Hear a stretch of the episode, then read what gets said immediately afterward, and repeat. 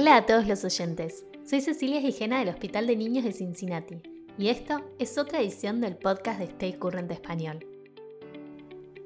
A nivel de la vía aérea puede haber distintos tipos de estenosis.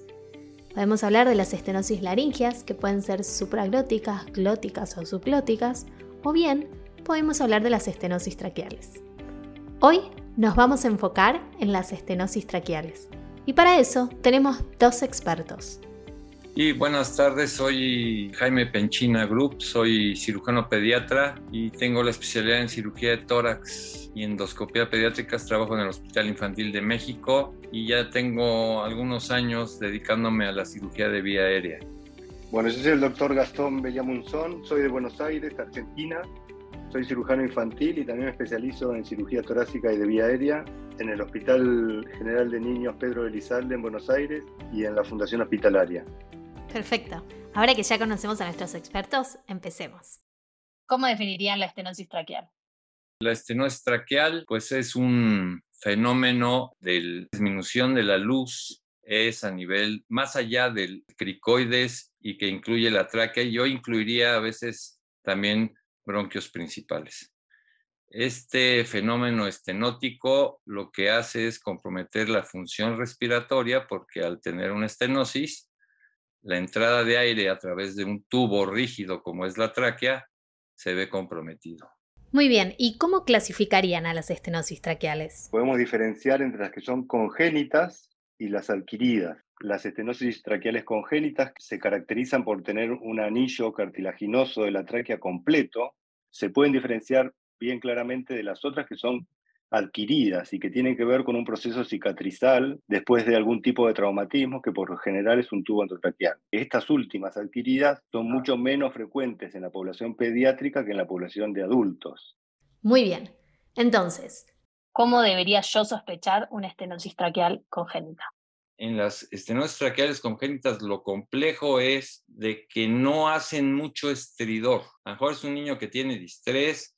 Me ha tocado ver niños que que entran a una cirugía cardíaca y que no los pueden intubar. O sea, cosas, cosas extrañas, pero yo creo que de todas las estenosis, no sé si Gastón me apoye en esto, de todos los fenómenos cicatriciales y como no hay antecedentes y hay otras patologías congénitas que descartar, a veces no es fácil diagnosticar una estenosis traqueal congénita.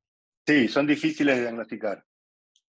Primero, un paciente neonatal con dificultad respiratoria y estrés respiratorio que necesita intubación y que tiene una estenosis traqueal congénita y que va a necesitar intubación por, por su estenosis traqueal es bastante infrecuente. Pero ese paciente que tiene un distrés, que no lo pueden ventilar con máscara y necesita intubación, va a tener algún problema en la intubación, porque su vía aérea es tan chica que le está generando el distrés y el que lo vaya a intubar, neonatólogo, anestesista, va a tener esa vivencia de que le fue difícil o que no lo pudo progresar más allá. Entonces ya eso hace que ese paciente reciba un diagnóstico, pero no es tan frecuente que se presente de esta forma. Por lo general, a medida que va creciendo, su tráquea no crece como crece el paciente y aparece su insuficiencia respiratoria o su distrés respiratorio más tardíamente. Hay situaciones que uno diagnostica mal o, o está tratando otra cosa con el tratamiento adecuado para esa otra cosa que piensa y no lo es, bueno, busquemos la patología porque tiene que estar. O pacientes que llegaron a 12 años con distrés y con dificultad eh, respiratoria frente al ejercicio, operados por cardiopatías congénitas, que no se le hizo el diagnóstico de la estenosis traqueal. Falot operados con estenosis traqueal a los 13 años y pacientes con disnea de esfuerzo severa. ¿Hay algo que yo debería ir a buscar o hacer un screening cuando diagnostico una estenosis traqueal? Cuando hay una estenosis traqueal diagnosticada en un paciente neonatal con una estenosis severa que da síntomas respiratorios, siempre tenés que descartar que no tenga aparte una cardiopatía congénita. Ok. ¿Y cómo sería entonces un paciente que viene con una estenosis traqueal adquirida? Son niños generalmente mayorcitos, o sea, son niños adolescentes o casi adultos jóvenes o sea, el niño que después de estar intubado tiene síntomas, estridor, que se cansa, etcétera.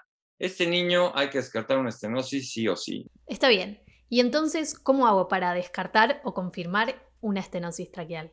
El 90% de estos pacientes van a tener una estenosis a nivel subglótico o gloto subglótico. o podemos ver las estenosis traqueales. Y entonces aquí hay que hacerles endoscopía sí o sí. Hay que dormir al paciente, hay que hacer una endoscopía y entonces sí ponerle nombre y apellido a la estenosis.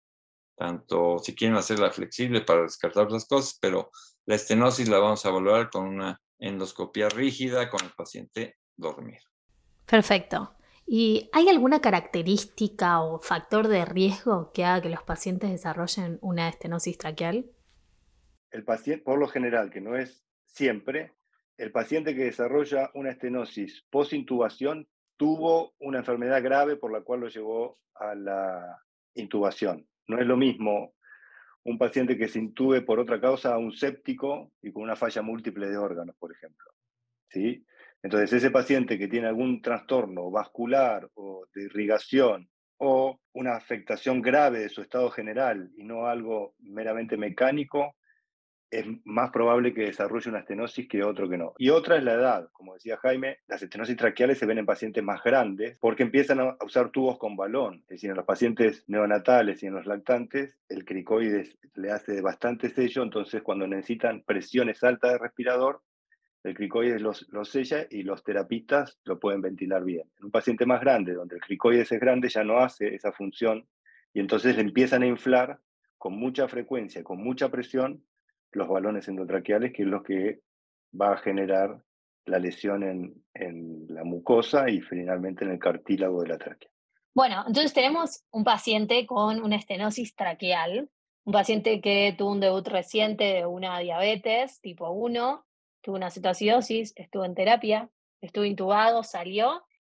¿Cómo eligen ustedes o qué opciones tienen para elegir hacer el tratamiento de esa estenosis? Endoscópico con dilatación o resección. Frente al diagnóstico inicial de una estenosis, trato de diferenciar una estenosis adquirida de una congénita. Si tengo dudas, no lo voy a dilatar. Si no tengo dudas de que es congénita, no lo dilato, está contraindicado. Si estoy seguro de que es una adquirida, está indicado dilatarlo porque lo vas a mejorar al paciente con respecto a los síntomas que tiene en ese momento. Si ese paciente en 15 días volvió a tener síntomas, nosotros ese paciente lo volvemos a dilatar para mejorar los síntomas, le cultivamos la vía aérea, le ponemos medicación este, antirreflujo y le vamos a programar la cirugía. Perfecto. ¿Y si fuese una congénita? Si fuese una congénita, pues aquí lo que hay que hacer es evaluar los síntomas del bebé. Son niños chiquitos, generalmente los que dan problemas, y como dice Gastón, está contraindicado dilatar. Entonces, aquí, este no es congénita, con o sin cardiopatía, este, con muchos síntomas y, y que es, obviamente, empieza a ver las más comunes, prácticamente toda la tráquea de manera importante, ese paciente va a cirugía acá. Y hay que hacer una cirugía en bypass, una, un slide, y es un paciente que hay que tener en la terapia y listos. O sea, hay que operar. Este, ahora sí, estabilizarlo lo más que se pueda, y operarlo. Y les va bien. Pero aquí nada endoscópico. ¿Y qué pasa si la estenosis es tal que yo no puedo valorar bien toda la tráquea? Si yo no puedo mirar más allá de donde empieza la estenosis, tengo algunas alternativas para poder saber qué es lo que tiene el paciente. Una es una traqueobroncografía. No pasa la óptica, pero sí pasa el aire, pasa el líquido. Si no, le puedo hacer una tomografía con reconstrucción 3D y no sé si preguntaste esto, pero el paciente más grande, que llegó a los 12 años y que tiene una estenosis traqueal congénita, hay pacientes que no se operan y que su vía aérea creció y no le generó sintomatología. ¿Cuáles son estos o, en qué porcentaje se presentan de los pacientes que tienen estenosis traqueales congénitas en los que son de segmento corto? Entonces, hay un estudio de Cincinnati que está muy bueno que evalúa y entonces vieron que los pacientes que tienen estenosis traqueal congénita y que no necesitan cirugía son los del segmento corto. Genial, entendido. Ahora digamos que tengo un paciente que requiere una cirugía por una estenosis traqueal.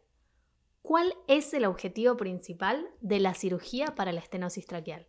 Quitar la cicatriz y hacer una anastomosis entre tráquea sana. Yo agregaría lo de Jaime, dijiste, ¿cuál es el principio? Aumentar la luz traqueal, que pase el aire. El segundo principio es sano con sano. Si eso lo puedo hacer con una resección anastomosis, va con una resección anastomosis. Si eso lo tengo que hacer con una traqueoplastía deslizada, porque la estenosis es muy larga, lo hago con una traqueoplastía deslizada.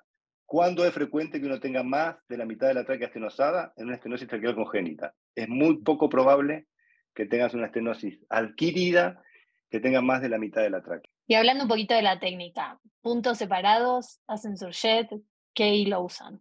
A mi entender tiene que ser una, sutura absorbible y puedes usar Bicril o puedes usar PDS. Aquí el tema es cuando tú cortes, tú veas la porción distal a la estenosis es la que tienes que cuidar que tenga buen color, que sangre, como dice Gastón, vitalidad de los tejidos, dos puntos laterales fuertes, puntos totales, o sea, va a quedar el nudo por fuera en los laterales.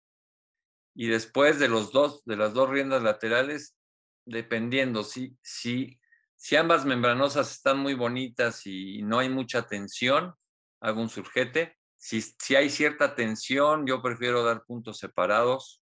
Y los puntos anteriores, eso sí, tomar el cartílago, si puede salir submucoso, pero sí tomar al menos dos anillos. Genial, anotado. ¿Y vos, Gastón, cómo haces?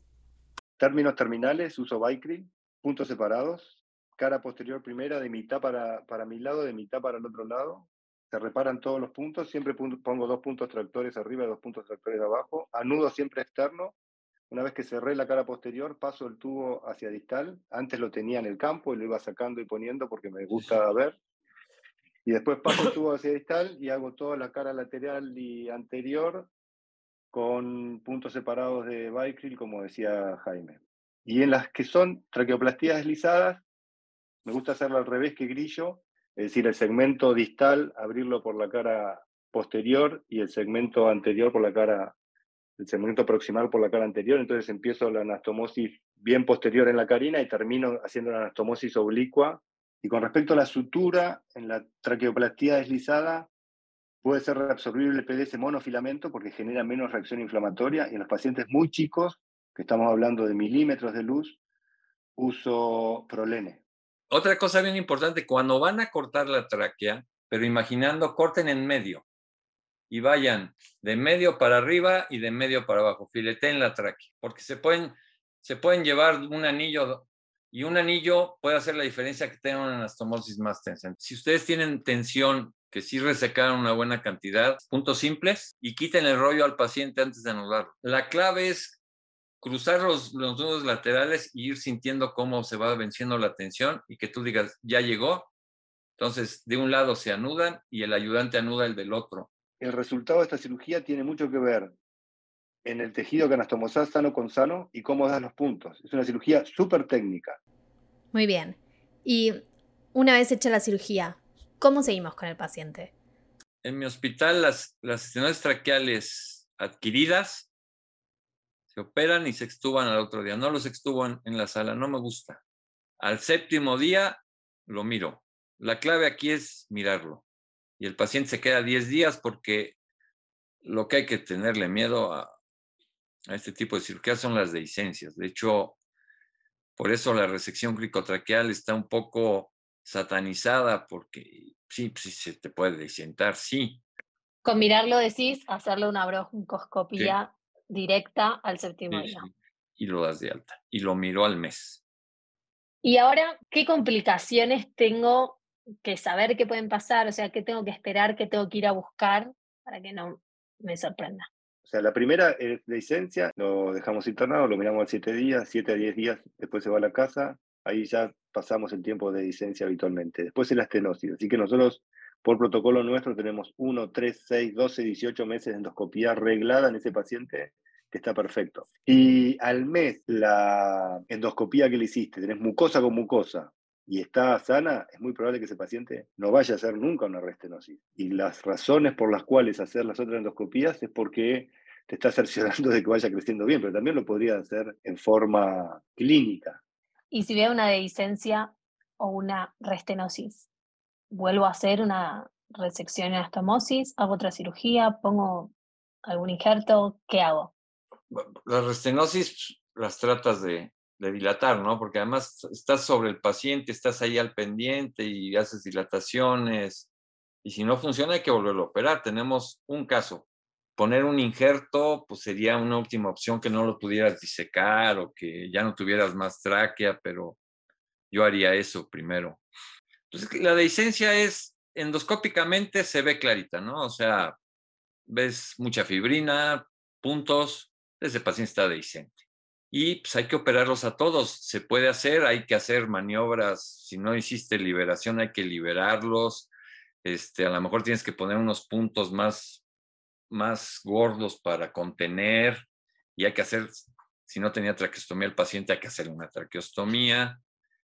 Toda dehiscencia debe ser reintervenida eh, en el momento que se diagnostica, porque es muy cerca de la cirugía, habitualmente entre 7 a 10 días, así que es reexploración y como dijo Jaime, hay técnicas donde si no descendiste la laringe, le vas a descender la laringe, vas a poner puntos tractores más largos y disminuir la tensión, vas a resecar el tejido que no resecaste antes que, que lo deberías haber resecado probablemente, pero son, la dehiscencia supone una, una reoperación.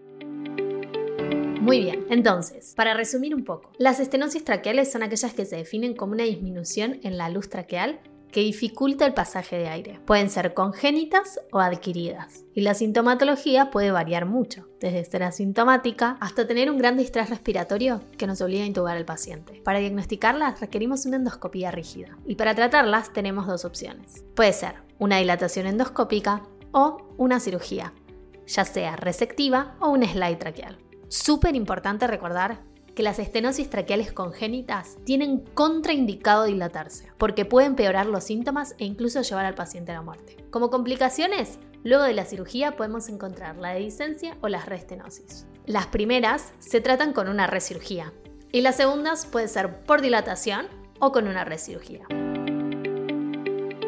Así que aquí tenemos lo que fue el podcast de Stay Current Español sobre estenosis traqueales.